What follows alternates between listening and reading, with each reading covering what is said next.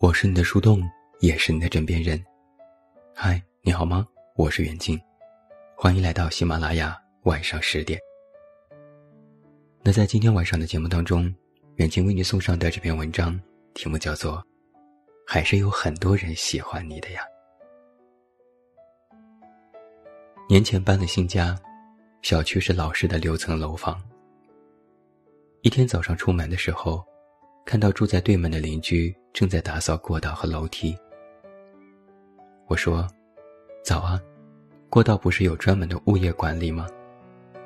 邻居说：“没事儿，物业也不能天天打扫。”我没有再多说什么，就匆匆下楼去了。后来我又碰到了好几次，直到最近我才注意到，邻居不仅打扫了自家门前的过道。连着我家的也一并打扫干净了，甚至连我们这层的楼梯也是他在天天清扫。有时回家的时候，只要稍微注意一下，就能发现我们这一层的楼梯相比其他的要干净整洁多了。如果不是接连好多次正巧碰到邻居在打扫，我也不知道什么时候我才能发现他这样善意的举动。好像就是很多时候吧，我们总是忙这忙那，最容易忽略的，反而是身边的小幸运和小确幸。记得在读高三的时候，为了更好的照顾我，妈妈辞职在家陪读。住我们楼下的是一个老奶奶，一个人独居，人很清瘦，但身子骨很硬朗。那年五月份的时候，他曾拦着我妈问我是不是快高考了。我妈笑着说：“还有一个月了。”老奶奶说：“她家里有一个在九华山开过光的坠子，特别灵，要给我高考带着。”我自然是不信神灵之说的，但那个时候心里就是很温暖。前几天和我妈打电话。问老奶奶身体可还好？我妈说买菜的时候碰到了她，是和她一起散步回来的。原来，老奶奶是去社区为抗疫捐款，捐了两千元。她说：“我有退休金不要紧的，而且这么大岁数了，也用不到什么钱。现在国家需要，能做点什么就做点什么吧。”这个老奶奶很可爱，也很善良，对吧？前些时候离开家，她还隔着门嘱咐我要在外地不要乱跑。出发的前一天，我也收到了小姨的口罩，她把家里所有的三 M 和 N 九五口罩都给了我。她说，老家没有感染病例，还是很安全的，有普通口罩就够用了。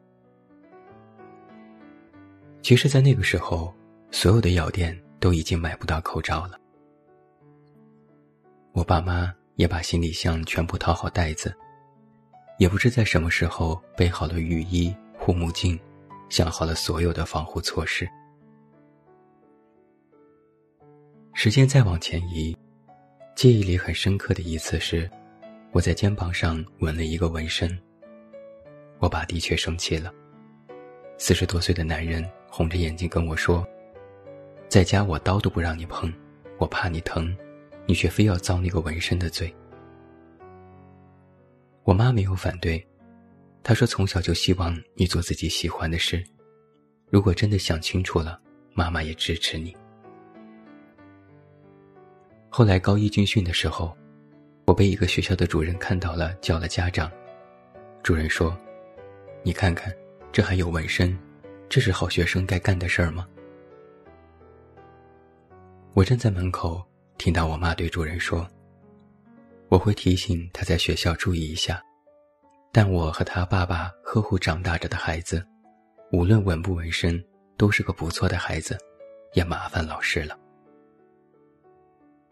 那一时刻，我觉得非常感动，因为我在被家人这样维护着。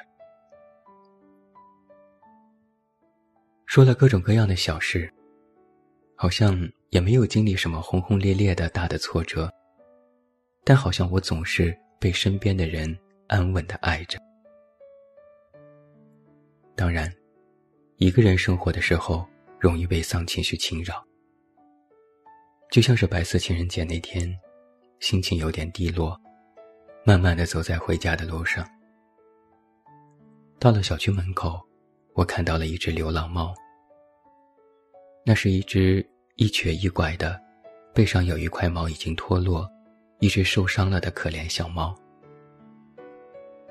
它一定是挨饿了，因为它的腿瘦到快要显出骨头形状。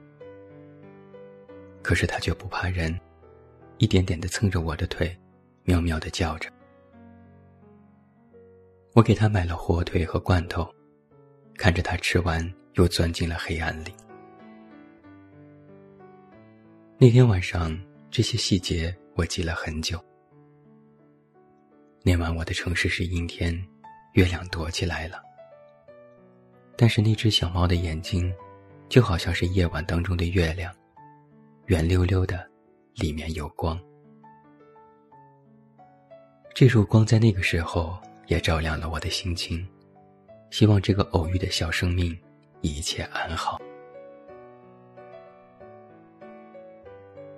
作为一个成年人，很多时候，其实我们都觉得这世界真糟糕。但有些人，有些事，又忽然让我觉得这个世界好像也不赖，觉得万物都爱我。也许是和朋友喝奶茶的时候，我突然心情不好，他温柔的安慰了我几句。也许，是和相处多年的恋人，是彼此的初恋。然后又讨论一晚上婚后的生活。也许是理发的时候，遇到了一个话不多但又手艺好的老师，他站在我背后对我说：“这孩子长得真漂亮。”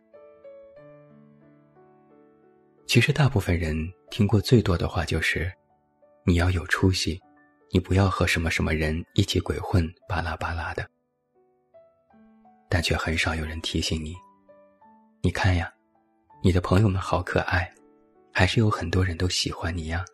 今天的太阳真好啊。其实你仔细观察一下，我们的这个世界里，到处都充满着这样的小确幸、小幸福。也许你现在依然是一个人下班，一个人乘地铁，一个人上楼，一个人吃饭，一个人睡觉，一个人发呆。一个人听节目，并且听到了这里，但是不要觉得一个人的日子就没有爱和温暖。